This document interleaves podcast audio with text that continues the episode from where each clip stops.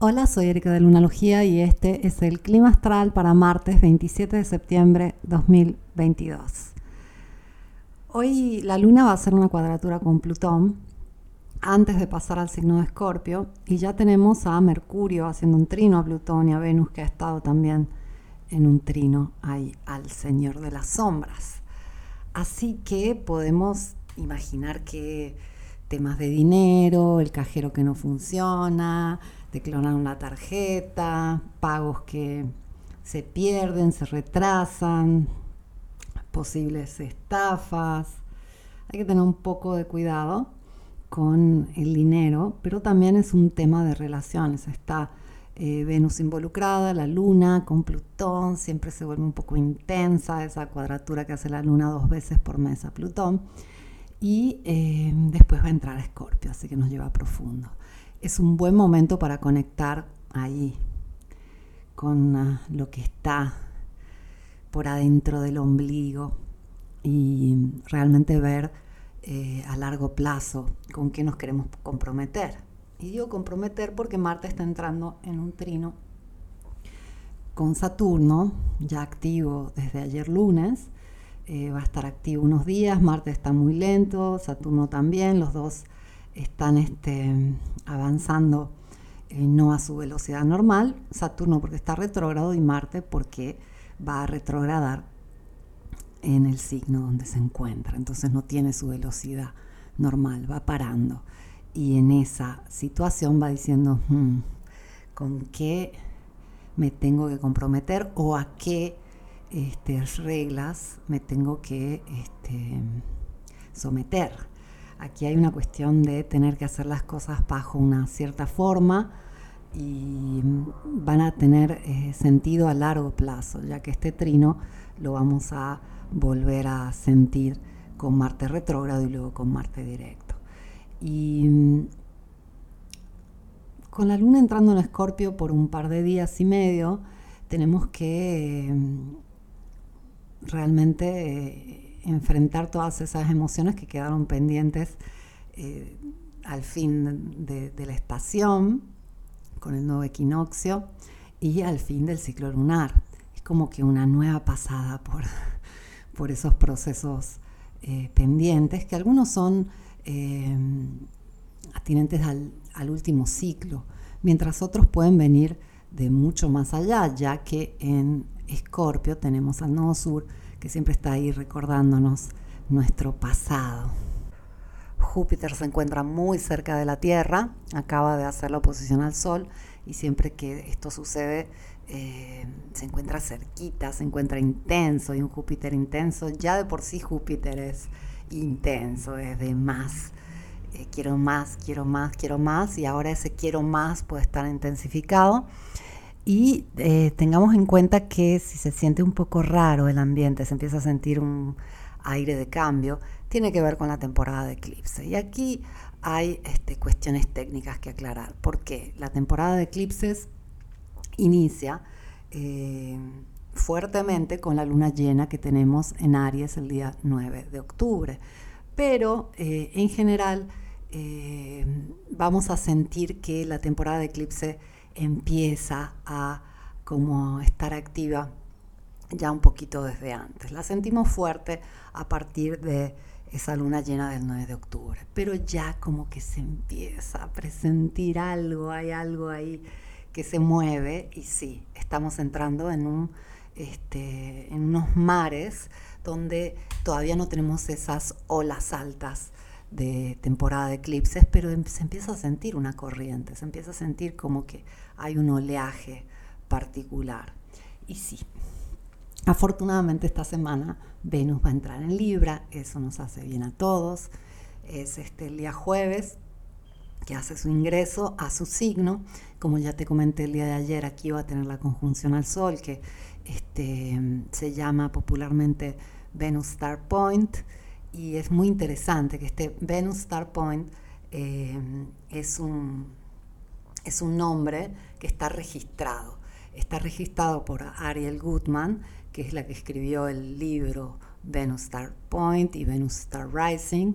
Y entonces otros astrólogos lo llaman BPP, este, por eh, Venus Point. Oh Dios, dije DPP, ¿cómo es?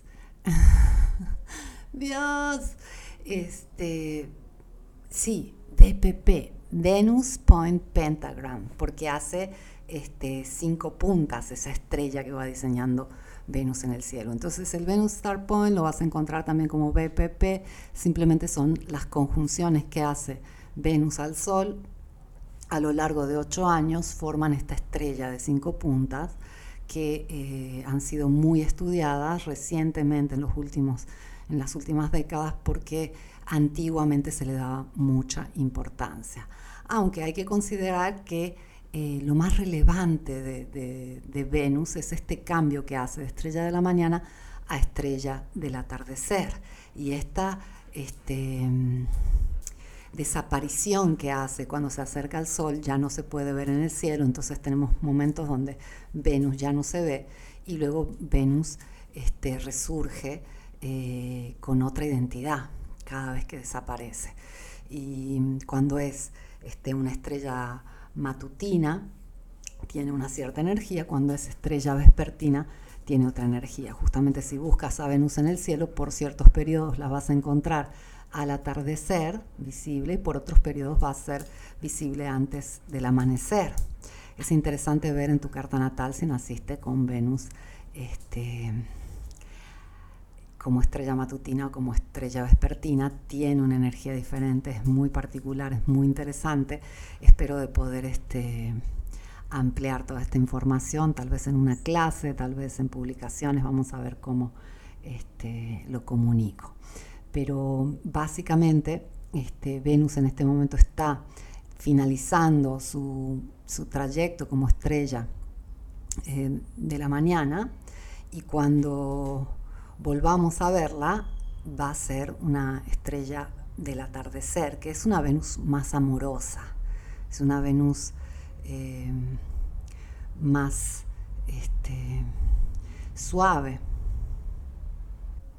¿Y por qué te cuento esto? Porque dentro de todos los desafíos que vamos a vivir por los próximos meses a nivel de relaciones, que Venus esté presente como estrella del atardecer, eh, nos va a beneficiar un poco. Tendemos a ser todos un poco más amorosos, eh, no tan guerreros como eh, nos marca esa Venus matutina.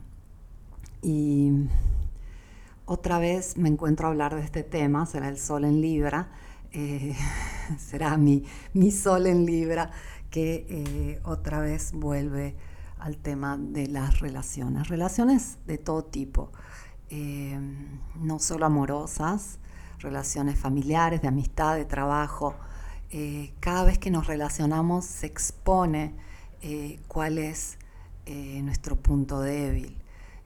Si a hablar, por ejemplo, tenemos vergüenza, si hablar dudamos de lo que decimos, si hablar este, nos sentimos desafiados o atacados, si habla, al, comunicar este, o, al, este, dar amor, dar cariño, nos sentimos de una determinada forma, eh, es la parte más este, didáctica de las relaciones, porque automáticamente todo aquello que eh, nos desafía en las relaciones nos está indicando que eh, pasa adentro nuestro.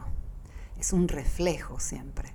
Entonces es como poder estar enfrente de un espejo y finalmente vernos. Fíjate cómo tú este, tienes una idea de tu cuerpo o, de cómo te ves, etcétera, pero cuando te miras en un espejo es como, wow, ahí estoy yo. Lo mismo pasa con las relaciones. Em, vale la pena usar esta objetividad uraniana, esta capacidad de vernos desde afuera, especialmente ahora con la luna entrando en Escorpio el día de hoy, eh, que nos pone un poquito más intensos en esos momentos eh, donde sentimos algún tipo de incomodidad, de intensidad, de reactividad y nos estamos relacionando, si nos salimos de nosotros mismos, si nos observamos y podemos ver que esa sensación, esa reacción vive dentro nuestro, que no habla tanto del momento específico, de la relación en específico, sino habla mucho de nosotros y de cómo nos relacionamos con nosotros mismos, cómo nos sentimos con nosotros mismos, puede ser un despertar, puede ser eh, una ayuda enorme, porque fíjate cómo cuando tú, por ejemplo, tienes una sensación, vamos a hacer un ejemplo, cada vez que estoy con mis amigos, eh, siento que me rechazan, por ejemplo.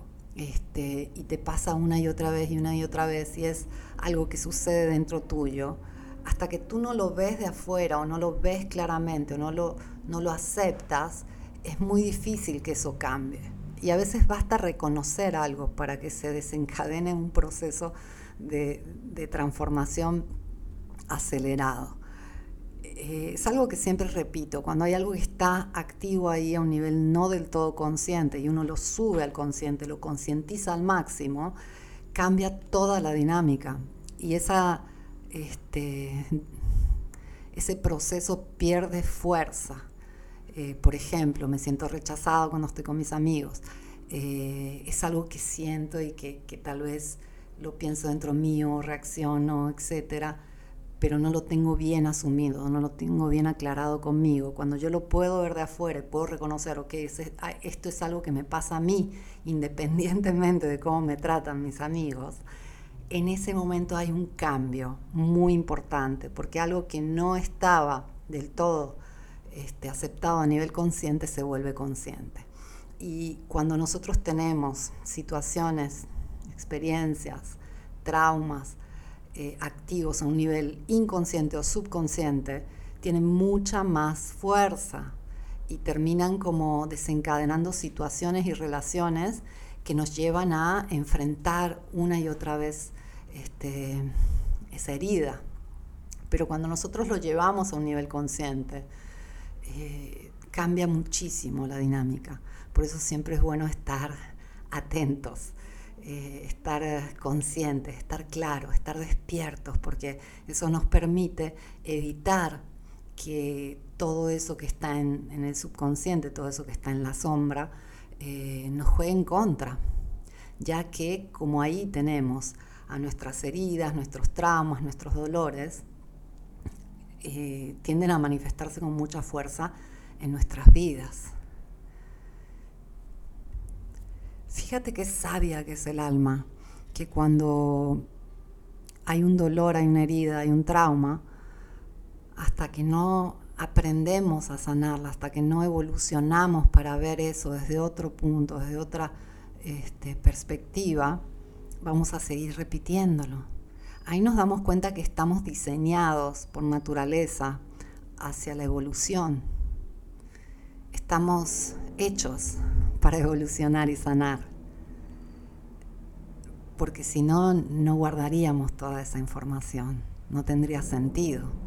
¿Qué sentido tendría repetir aquello que más nos duele? Si no fuese para mejorarnos, para aprender para sofisticarnos. La luna está creciendo, ya se va a empezar a ver. Entra en Escorpio, es un momento ideal para encontrarnos con nosotros mismos, para ver todo aquello que está en la sombra, para transformarnos. Te deseo un día espléndido, te agradezco por haberme escuchado. Vuelvo mañana con el clima astral.